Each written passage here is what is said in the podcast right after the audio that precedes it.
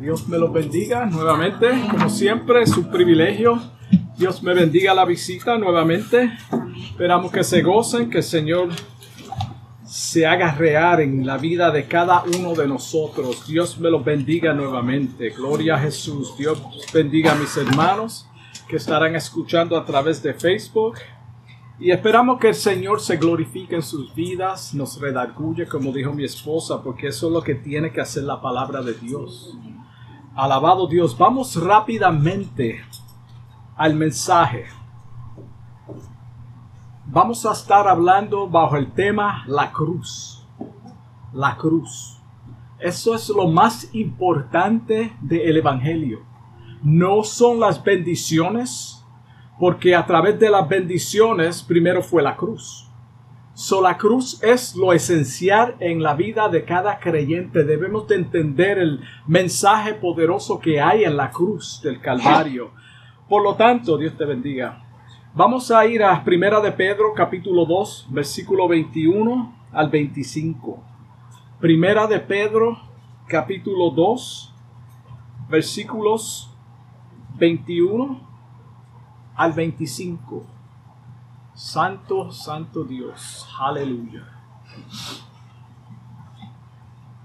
La palabra de Dios leen en nombre del Padre, del Hijo y del Espíritu Santo. Ya hemos orado, gracias Leila. Dice la palabra, pues para esto fuiste llamado, porque también Cristo padeció por nosotros, dejándonos ejemplo para que sigáis sus pisadas el cual no hizo pecado, ni se halló engaño en su boca, quien cuando le maldecían, no respondía con maldición, cuando padecía, no amenazaba, sino encomendaba la causa al que juzga justamente.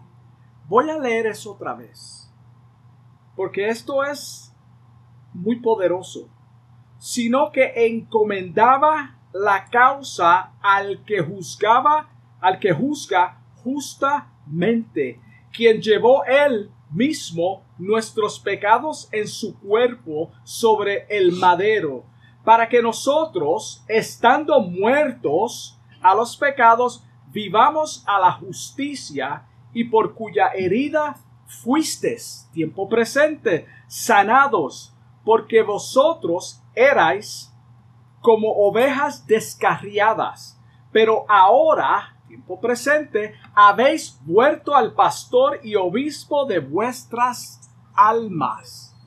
Gloria al Señor. A través de la historia, la humanidad, el hombre, de la humanidad, el hombre ha inventado diversas maneras de terminar con la vida de lo que se considera, considera un criminal que ha cometido o intentado cometer un crimen.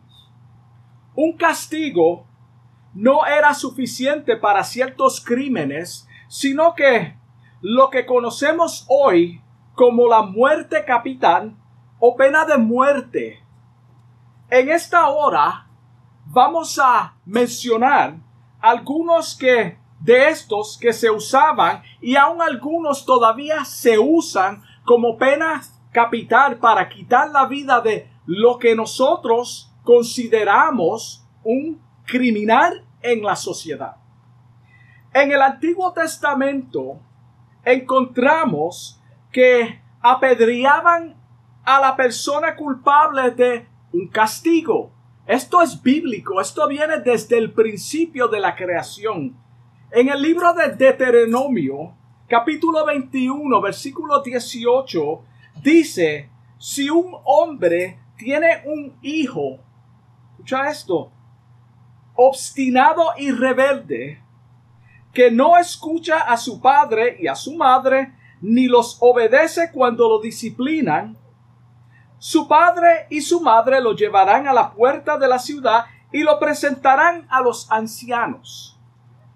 Y dirán, a los, dirán los padres a los ancianos, este hijo nuestro es obstinado y rebelde. libertino y borracho, no nos obedece. Entonces todos los hombres de la ciudad lo apedrearán hasta matarlo. Escucha, e, esto es la palabra de Dios. Eso se encuentra en Deuteronomio capítulo 21, versículo 28 dice 18, perdón. Entonces todos los hombres de la ciudad lo apedrearán hasta matarlo. Así expiarás el mal que hay en medio de ti. Esta era la forma de exterminar con esa persona que estaba siendo rebelde. Y todos en Israel lo sabrán y tendrán temor. Wow. So había un propósito de esto, de apedrear a la persona.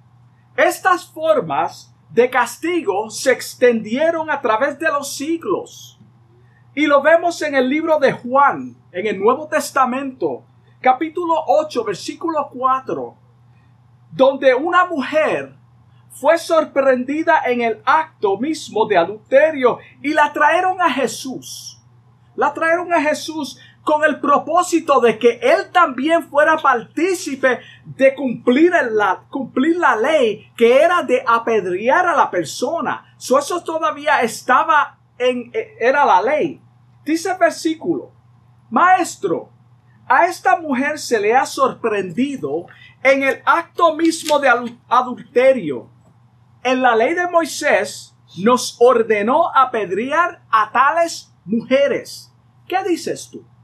Y sabemos la historia, no vamos a entrar en la historia, sabemos la historia. Eso era a través de, de pedrear a la persona, uno de los castigos.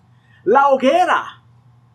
En la Edad Media, la Iglesia Católica legisló que la hoguera iba a ser el castigo máximo por la energía. Esto es historia. So puede buscarlo en YouTube y buscar toda esta información. La, la guillotina. La guillotina también era otro método de quitar la vida a una persona culpable.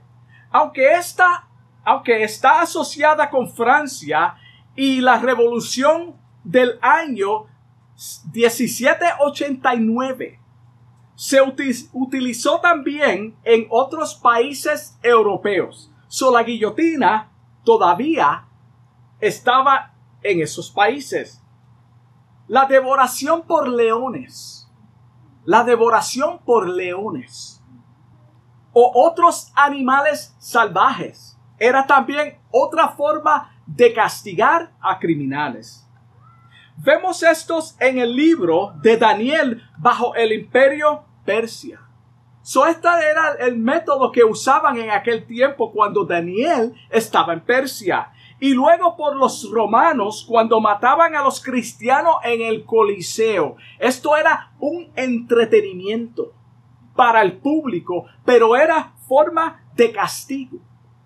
La horca, cuando horcaban a la persona, también era otro método de castigo. La horca no era desconocida por los persas tampoco, pues en el libro de Esther, Asuero condenó a morir al sobrino Amán. En la Biblia está. En una horca que este malvado tenía preparada para quién? Para Mardoqueo. So lo mandó a ahorcar. La horca sigue siendo utilizándose o se sigue utilizando como método de ejecución legal en algunos países de Asia y África. Todavía en el tiempo presente lo usan el personaje más famoso o más conocido que se le dio muerte de esta manera fue Saddam Hussein. Y eso no va mucho tiempo de esto. Esto fue en diciembre 30 del año 2006. Esto aconteció cuando usaron la horca para matar a Saddam Hussein. La silla eléctrica la silla eléctrica. La silla eléctrica es una máquina que fue utilizada para aplicación de la pena capital también. Se utilizó principalmente en Estados Unidos, donde estamos nosotros, desde el año 1890, cuando se realizó la primera ejecución con, el, con este método. Ahí fue donde se comenzó. La inyección letal. La inyección letal todavía se usa. Es el último método de ejecución incorporado al castigo de, de formas de aplicar la pena de muerte.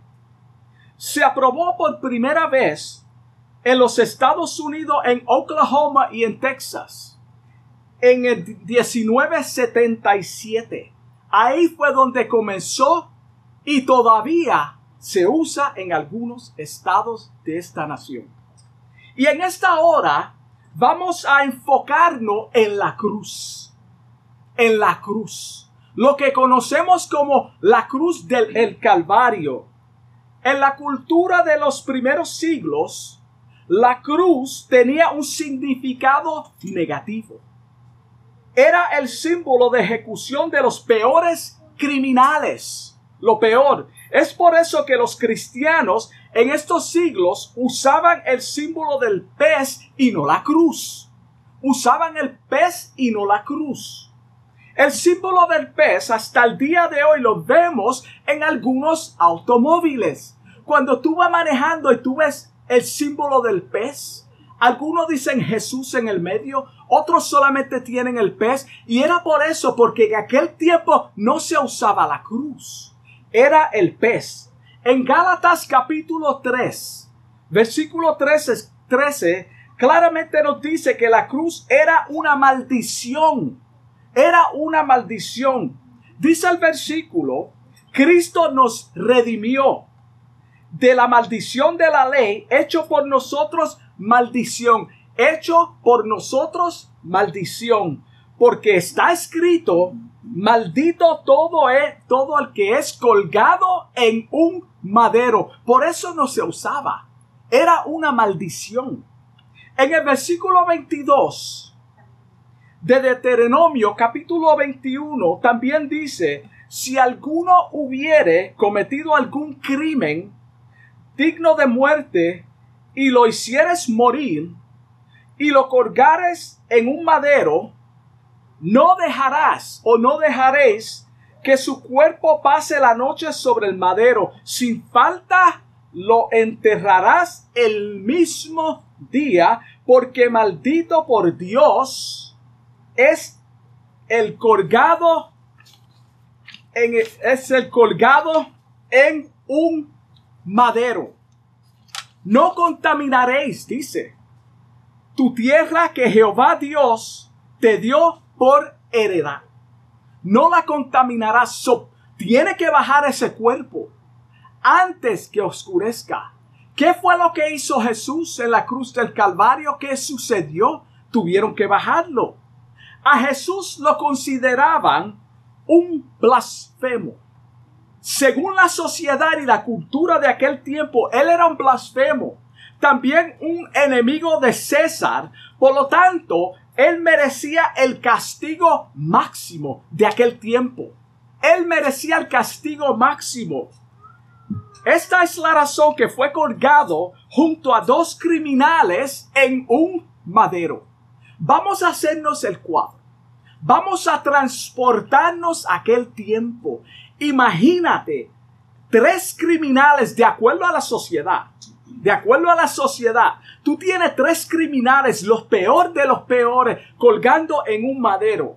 Esta era la, la esta forma de muerte, perdón, era pública, con el propósito de intimidar, porque lo vimos en el versículo, para intimidar, humillar, ridiculizar infundir temor en el pueblo.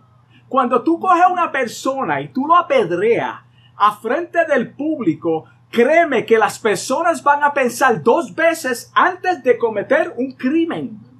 Por eso era importante en aquel tiempo que lo hicieran público. Esta forma de muerte era pública, como dije, la cruz vino a ser solo algo poderoso que sucedió sobre ella cuando el Hijo de Dios entregó su vida voluntariamente. Esto tiene que quedar claro. Él voluntariamente entregó su vida por los pecados de la humanidad. Ahí fue donde la cruz tuvo un valor diferente, un significado diferente. Ahora no es una maldición. En aquel tiempo era una maldición. Ahora representa la victoria de Cristo sobre la muerte y el pecado cuando en su humanidad, como hombre, como ser humano, que quede claro, venció, la, venció a través de la resurrección y rescató a la humanidad de la condenación eterna. So esa maldición ahora se convierte en un significado poderoso porque es a través de la cruz del Calvario que nosotros tenemos la redención. Es ahora un tiene ahora un propósito de salvación para la humanidad. Segunda de Corintios, capítulo 5, versículo 21 dice, al que no conoció pecado, él no, él no pecó, jamás pecó. No había pecado en Jesús. Al que, al, al que no conoció pecado, por nosotros. Por nosotros lo hizo pecado para que fuésemos hechos que justicia de Dios en él. Para que fuésemos hechos justicia de Dios en él. En, en lo que él llevó sobre su cuerpo, que es el pecado de la humanidad entera. Todo el mundo tiene acceso a la salvación por medio de Jesucristo, por lo que Él hizo en la cruz del Calvario. Por lo tanto, ahora la cruz representa el inmenso amor de Dios por nosotros. Gloria a Dios por la cruz del Calvario. La realidad es que somos incapaces de salvarnos a nosotros mismos. No hay sacrificio que el ser humano pueda hacer por sí mismo que lo lleve a la salvación. No hay actos de caridad que te salven. Es solamente a través de lo que Jesucristo hizo en la cruz del Calvario que puede salvar al hombre. Es decir, una persona que no viene a los pies de Cristo humillado, reconociendo su pecado y aceptando a Cristo como su Mesías, como su Salvador, no es salvo. Es simple. Es por eso que Efesios capítulo 2, versículo 1 dice, y Él os dio vida a vosotros él os dio vida a vosotros cuando estabais. Es un tiempo pasado para los que han nacido de nuevo. Estabais, ya tú no estás. Estábamos muertos en vuestros delitos y pecados.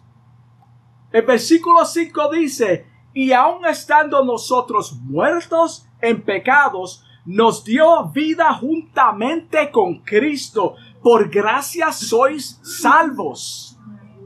El 6 dice, y juntamente con él nos resucitó y asimismo nos hizo sentar en lugares celestiales con Cristo Jesús. So estamos sentados en lugares celestiales por lo que Él hizo en la cruz del Calvario. Si estamos en Él, Estamos sentados en lugares celestiales con Cristo Jesús. Cuando el hombre pecó en el huerto del Edén, se creó una barrera de separación entre él, entre el hombre y Dios. Hubo una separación. La amistad y la comunión íntima que existió se había, se había roto, se rompió. El árbol el árbol que estaba en medio del huerto del Edén vino a ser un objeto de maldición para la raza humana porque fue de un árbol que tomó la primera pareja que se constituyó en una maldición. So toda la raza humana a través de ese árbol fue maldito. Pero Dios ya desde antemano decidió proveer decidió proveer él mismo la manera para restaurar esa intimidad a través de un medio temporal, un medio temporal que sería solamente un tipo y sombra de lo verdadero. solamente un tipo y sombra de lo verdadero. Dios es quien requiere o requirió el sacrificio. Fue Dios quien creó este método de animales. Cuando el hombre pecó, el primer animal que fue sacrificado fue por Jehová Dios para proveer el perdón de pecados de manera temporal. Eso tiene que quedar claro. Era solamente temporal y lo vamos a probar por la palabra de Dios. Donde el sacrificio ponía, donde el sacerdote, perdón, ponía la mano derecha sobre la cabeza del animal que representaba al ser humano, a la persona, como símbolo de transferencia de pecado, y luego lo degollaban. Luego lo degollaban. Por eso vemos hoy en día que ponemos las manos sobre las personas cuando oramos, hacemos transferencia. El Espíritu Santo cuando oraban lo ponían la mano para recibir. El Espíritu Santo en el libro de los Hechos. La importancia del sacrificio era la sangre inocente derramada por culpa del hombre. Era la sangre que fue derramada o que iba a ser derramada de ese animal. En Levítico capítulo 4 versículo 1 dice, pondrá su mano sobre la cabeza del holocausto y le será aceptado para hacer expiación por él. Era la forma. Hebreos 9:22. Mira cómo dice. Ahí claramente dice, sin derramamiento de sangre no hay perdón. Tiene que ser a través de la sangre. Y la sangre de un animal, antes de llegar lo verdadero, el hombre que iba a representar a toda la humanidad tenía que ser un hombre humano. Por eso Jesucristo vino en su humanidad. Vino como hombre. Según Hebreos capítulo 10, versículo 4, este sacrificio no quitaba la culpa, como dijimos. Está ahí, Hebreos 10, 4. No quitaba la culpa del pecado. Mira cómo dice, porque la sangre de los toros y de los machos cabríos no puede quitar los pecados. No puede. El versículo 11 dice, y ciertamente todo sacerdote está día tras día ministrando y ofreciendo muchas veces los mismos sacrificios que nunca pueden quitar los pecados. Nunca pueden quitar los pecados. Por eso es importante entender, hermanos. Y esto es el ABC del Evangelio. Las obras no salvan al hombre. Las obras no salvan al hombre. Tenemos que hacer buenas caridades. Tenemos que ayudar a nuestro prójimo, pero ese no es el medio de salvación. El medio de salvación es la sangre de Jesucristo derramada en la cruz del Calvario cuando lo aceptamos de todo corazón. Entonces dice, pero Cristo, habiendo ofrecido una vez para siempre un solo sacrificio por los pecados, se ha sentado a la diestra de Dios. Ahí está está sentado tiempo presente a la diestra de Dios y sabemos que Él está intercediendo por nosotros. Él es nuestro abogado.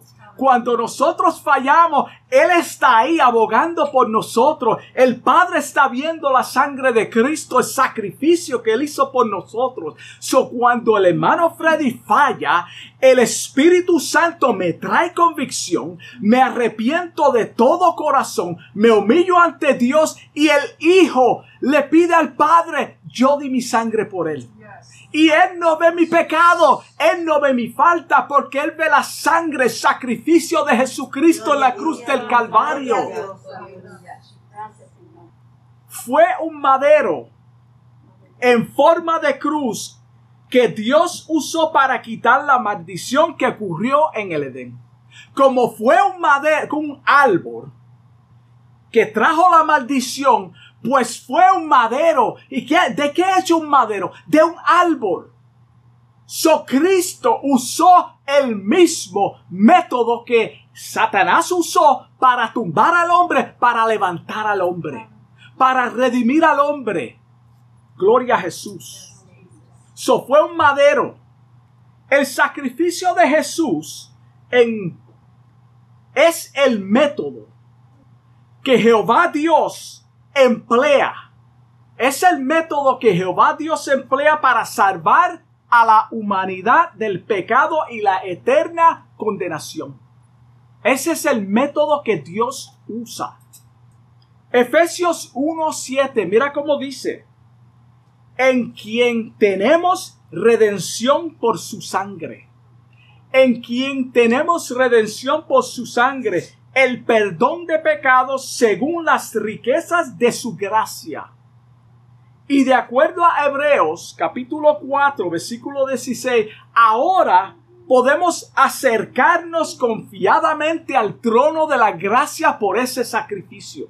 Ahora tú y yo tenemos acceso a Dios libremente sin culpa porque Jesucristo ya tomó nuestra culpa, Él tomó nuestro pecado, so tenemos acceso libre, podemos decir, Abba Padre, podemos decir, Señor, aquí estoy, Dios escúchame. Acuérdate que cuando los discípulos todavía estaban con Jesús, que Él les dice, hasta ahora no han pedido al Padre o no han orado al Padre porque Él estaba con ellos no había necesidad. El sacrificio a la cruz del Calvario todavía no aconteció. No podíamos pedir al Padre, porque el Hijo todavía estaba con nosotros. Era cuando Él dio su vida en rescate por nosotros que ahora podemos orar a Dios en el nombre de Jesús y acercarnos confiadamente al trono de la gracia. So tú y yo estábamos perdidos muertos espiritualmente en nuestros delitos y pecados. Tiempo pasado, hermano. Pero gracias por la cruz del Calvario, donde el Salvador del mundo entregó su vida voluntariamente para salvarnos. Gloria a Jesús por Jesucristo. Mira cómo dice Lucas 19:10. Lucas 19:10 dice, porque el Hijo del Hombre no vino al no vino, perdón, porque el Hijo del Hombre vino a buscar lo que se había perdido. ¿Qué fue lo que se perdió? La raza humana entera. Todo ser humano se perdió en el huerto del Edén. Los que no han nacido están perdidos. No han nacido, pero van a nacer con una naturaleza caída pecaminosa. Y como yo dije varias veces aquí, tú no le enseñas a un niño a ser malo. Tú tienes que enseñarlo a hacerle bien, porque ya hacen maldades, hermano. Y tú te preguntas, pero ¿de dónde sale eso? Dale, da, culpa a Adán. Adán. De ahí es que sale, hermano. Ponte a pensar. ¿Tú nunca has visto a esos niños que sacan la lengua y, y hacen otras cosas sin motivo? ¿Quién le enseñó eso? ¿Quién le enseñó a un niño a jalar el pelo a otro niño en coraje sin ningún motivo?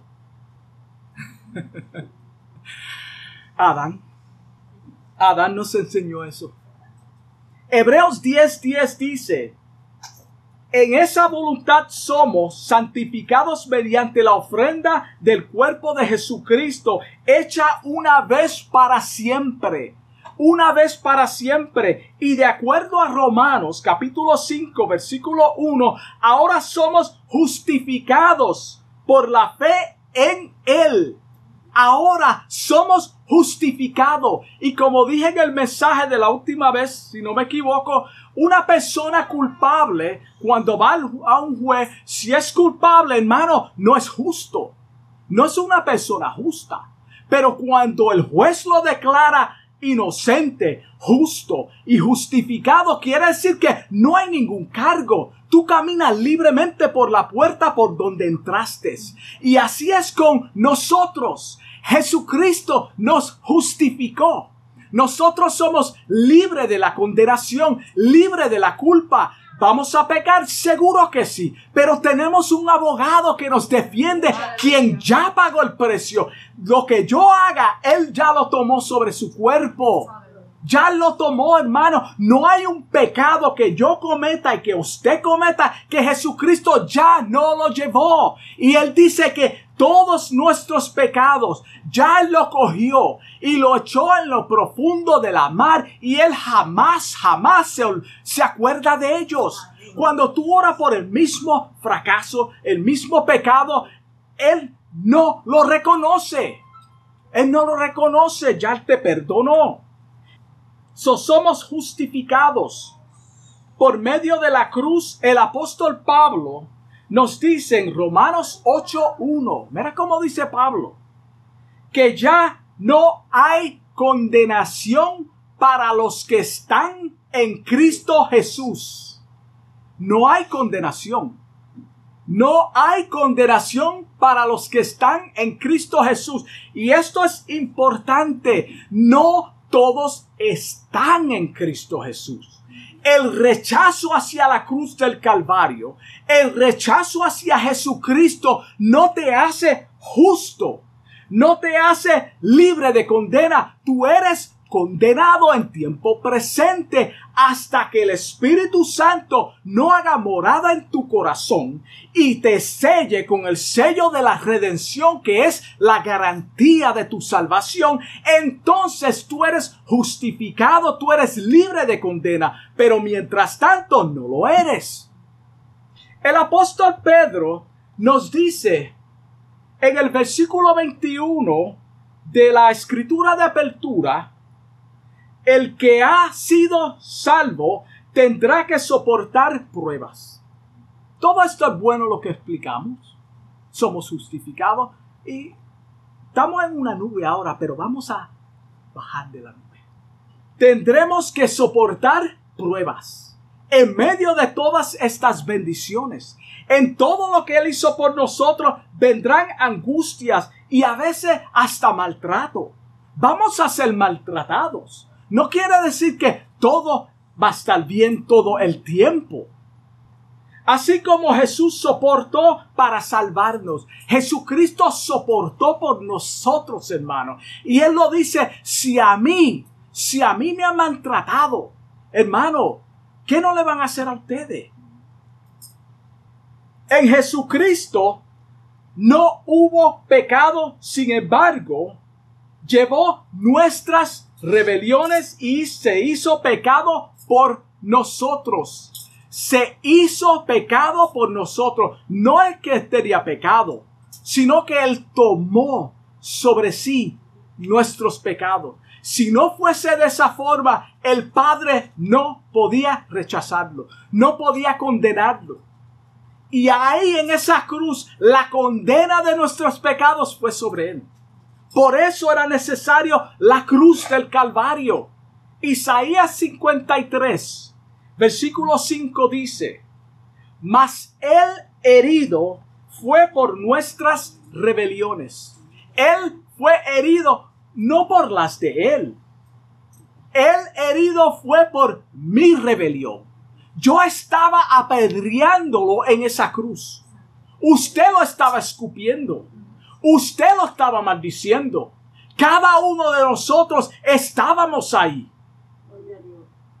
Él llevó nuestras rebeliones. Él fue molido por nuestros pecados. Mira la importancia de la cruz, lo que Él hizo por ti, por mí. Y a veces lo tenemos en poco. Por eso Hebreos dice que no debemos de tener en poco esta salvación. No debemos descuidarla. Porque costó sangre. El castigo de nuestra paz fue sobre Él. Fue sobre Él. Él la llevó, Él llevó tu culpa. Y por su llaga, singular, por su llaga, Él fue una llaga por nosotros. Por su llaga fuimos nosotros curados. ¿De qué? Del pecado, del germen del pecado. Por eso, Romanos, es importante que somos ya justificados somos libres de condena porque Él tomó en su cuerpo nuestro pecado y se hizo llaga por nosotros y fuimos curados, curados del pecado. Por eso dice, los que practican el pecado, nosotros no practicamos el pecado. Nosotros a veces caemos en pecado, pero somos perdonados. A diferencia del que constantemente practica, es su vida diaria, se levanta todos los días y no tiene a Dios en mente, no tiene a Dios en nada de su vida, no busca a Dios. Hay una diferencia. Este es el significado, o esto es lo que significa la cruz para nosotros. Esto es la importancia de la cruz. El versículo 9 dice, lo explica de la siguiente manera. Dice, y se dispuso. Estos son los, eh, Pedro, la, la escritura de apertura. Se dispuso con los impíos su sepultura. Siendo el Hijo de Dios, siendo el creador del mundo. Acuérdate en Génesis dijo, hagamos, hagamos los cielos y la tierra. Hagamos al hombre a nuestra imagen y semejanza. Él se dispuso con los impíos su sepultura. Él murió pobre, hermano. Él vino a identificarse con la raza humana. Nosotros somos infelices sin Él. Somos pobres, pecadores sin Cristo. Estamos perdidos sin Cristo. Cuando Cristo llega a nuestra vida, él nos da vida juntamente con Él. Entonces ahora somos vivos para Él. Somos un sacrificio vivo y santo, agradable para quién? Para Dios. Mas con los ricos fue en su muerte. Aunque nunca hizo maldad, ni hubo engaño en su boca. El 7 dice, angustiado Él y afligido, no abrió su boca. Qué difícil se nos hace a veces callar y no abrir la boca. wow. Esto es difícil. Somos humanos, hermano. No estoy condenando a nadie. Pero él en un momento donde pudo abrir su boca y destruir a aquellas personas que lo maltrataban, él enmudeció. Él no abrió su boca. Isaías ya lo había profetizado antes de esto acontecer. Él no abría su boca, sino como cordero fue llevado al madero. Un cordero, hermano, te sigue. Tú lo puedes llevar a un risco para tirarlo y el animal te sigue. No sabe. No que Jesucristo lo sabía pero fue obediente hasta la muerte, porque ya esto fue escrito, ya esto estaba en el plan de Dios antes de Adán cometer el pecado, ya Dios lo sabía, Dios ya tenía el propósito y cómo iba a salvar al hombre, y era a través de la sangre de Jesucristo, tenía que ser un hombre llamado Jesucristo. Y como oveja fue delante de los trasquiladores, enmudeció y no abrió su boca. So cuando los malvados enemigos de Jesús lo maldecían, no respondía con maldición. Él no respondió con maldición. Él no haría como tú y yo haríamos. Y después nos arrepentimos. A la vez que hablamos la palabra, hermano, tú no la puedes retractar. Ya salió de tu boca. Él no enmudeció. Por eso el libro de Proverbios habla mucho de esto, es que y, y Santiago de la lengua. Cuando padecía, no amenazaba. Él no amenazaba a nadie, sino encomendaba la causa al que juzga justamente. Él encomendaba la causa al que juzga justamente.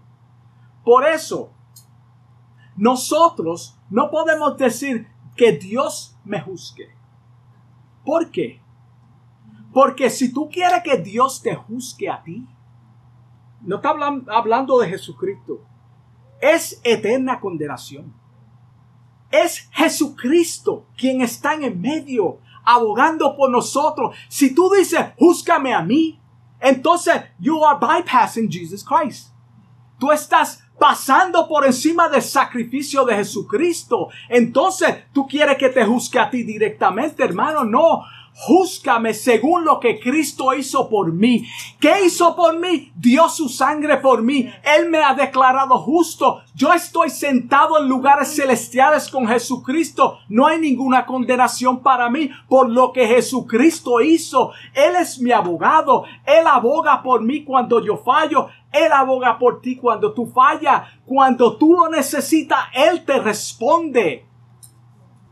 Esta debe de ser nuestra actitud. Orar al Padre en el nombre de Jesús ante un mundo hostil y violento. No podemos negarlo, hermano. Ora al Padre en el nombre de Jesús. Cuando tengas problemas, cuando tengas necesidad, no tomes venganza en tus propias manos. Mira cómo dice Romanos 12, 19.